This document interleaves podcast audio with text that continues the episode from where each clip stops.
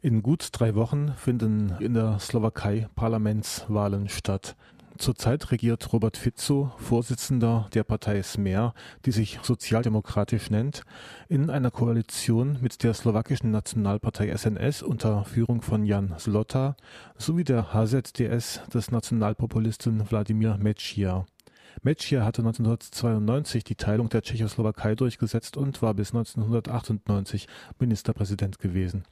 Trotz aller Skandale und trotz immenser Korruption wird wohl die bisherige Regierung wiedergewählt, befürchtet der slowakische Autor Michal Hvorecký. Die Wahlprognosen zeigen, dass die ganze Kritik, die die freien Medien versuchten zu irgendwie inspirieren und äh, über Korruption zu schreiben, zu berichten, es hat wenig gebracht, weil auch eine der Hauptaufgaben der Regierung war, Kampf gegen freie Presse, Kampf gegen Journalisten. Das ständige Image, ein Journalist als ein Feind äh, des Landes, ein Feind der Regierung, hat sehr gut funktioniert bei, den, bei der Bevölkerung. Die Leute sind verwirrt. 100.000 Slowaken haben Jobs verloren in den letzten zwei Jahren. Und äh, ja, hätte ich gerne eine bessere Prognose, habe ich leider keine. Wir haben hier auch im Land in der Slowakei über eine halbe Million Ungarn. Also das ist ein Land, äh, wo nicht nur Slowaken leben, sondern sehr viele Minderheiten. Wir haben 13 Minderheiten in der Slowakei. Außer Ungarn sind es auch noch äh, fast halbe Million Roma und Ruthenen und andere Minderheiten. Aber die Beziehung zu Ungarn ist ganz speziell, weil wir waren früher ein Teil Ungarns und jetzt gerade gibt es so eine Art Revanchismus im Teil der ungarischen Regierung und der, der politischen Szene und auf der anderen Seite muss man auch ehrlich sagen, auch unsere Sozialdemokraten, aber vor allem unsere Nationalisten präsentieren sich sehr gerne mit sogenannten ungarischen Karte. Mit der spielt man immer, wenn man irgendein Problem merkt und wenn man das Gefühl hat, jetzt muss ich schnell eine neue Lösung finden für irgendwas, was ich schlimm gemacht habe. Auf beiden Seiten spielt man jetzt gerade in den letzten sechs Monaten sehr gerne mit der Karte. Sagt Michal Worecki. Im Wahlkampf malt vor allem die slowakische Nationalpartei SNS ein ungarisches Feindbild an die Wand. Wir haben haben hier auch ungarische politische Parteien. Es gibt zwei großen. Eine ist sehr auf die Minderheiten nur orientiert und ist eher recht und, und auch sehr eng verbunden mit Fidesz zum Beispiel. Die heißt Ungarische Koalition sozusagen. Und die andere, die ist ganz neu. Die ist, glaube ich, letztes Jahr nur gegründet worden und die heißt Die Brücke also die heißt auf eigentlich Most Heat, also in beiden Sprachen, was schon ein klares Zeichen ist für einen Dialog, für eine Kooperation der beiden Minderheiten es gibt so zwei Tendenzen, wie man sich als ungarische Minderheit äh, vor allem äh, gegenüber Staat durchsetzen will. Und zwar mit Kooperation oder eher mit einer Art Assimilation. Und äh, diese zwei Tendenzen verkörpern auch diese Parteien. Ich bin ganz großer Fan von der Most Heat Partei, die ich sympathisch finde im Anspruch, nicht ständig über irgendwie Vergangenheit zu reden, sondern sich auf die Zukunft der beiden Nationen zu orientieren und die Kooperation zwischen den beiden Ländern zu verbessern. Und damit komme ich zu der Roma-Minderheit, die aber eine ganz andere Position hat.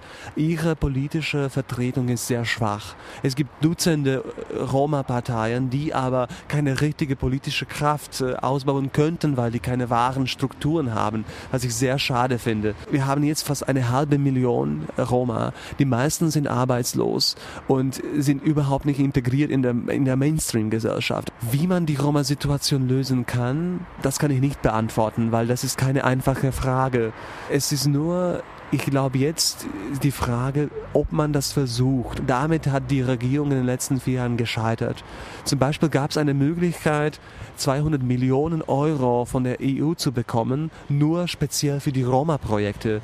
Das hat man zweimal um zwei Jahre verschoben und damit vier Jahre wieder verloren. Jetzt ist das Hauptthema der Medien Internatsschulen für junge Roma-Kinder. Es wurde präsentiert als eine Art schnelle Lösung und eine Art Wunder für diese Minderheit, was aber eine klare Illusion nur darstellt, weil es wäre keine freiwillige Integration, sondern eher eine Pflicht, alle Kinder automatisch ins Internat zu schicken. Es ist ein ewiges Thema der Medien und wir haben hier in der Wahlkampagne diesen Billboard gesehen mit einem Roma mit äh, gefälschten Tätowierungen mit einer dicken goldenen Kette, die auch gefälscht wurde im Photoshop. Und der hat das für 75 Euro das Foto gemacht, ohne zu wissen, dass es für die SNS-Partei, äh, dass er für die Partei ausgenutzt wird. Das hat man zwar, zwar verboten, die Billboards kann man nicht mehr sehen, aber das war, das hat eine große Resonanz gefunden in der Gesellschaft und da gab es ein Headline, so dass wir nicht äh, für die Parasiten arbeiten.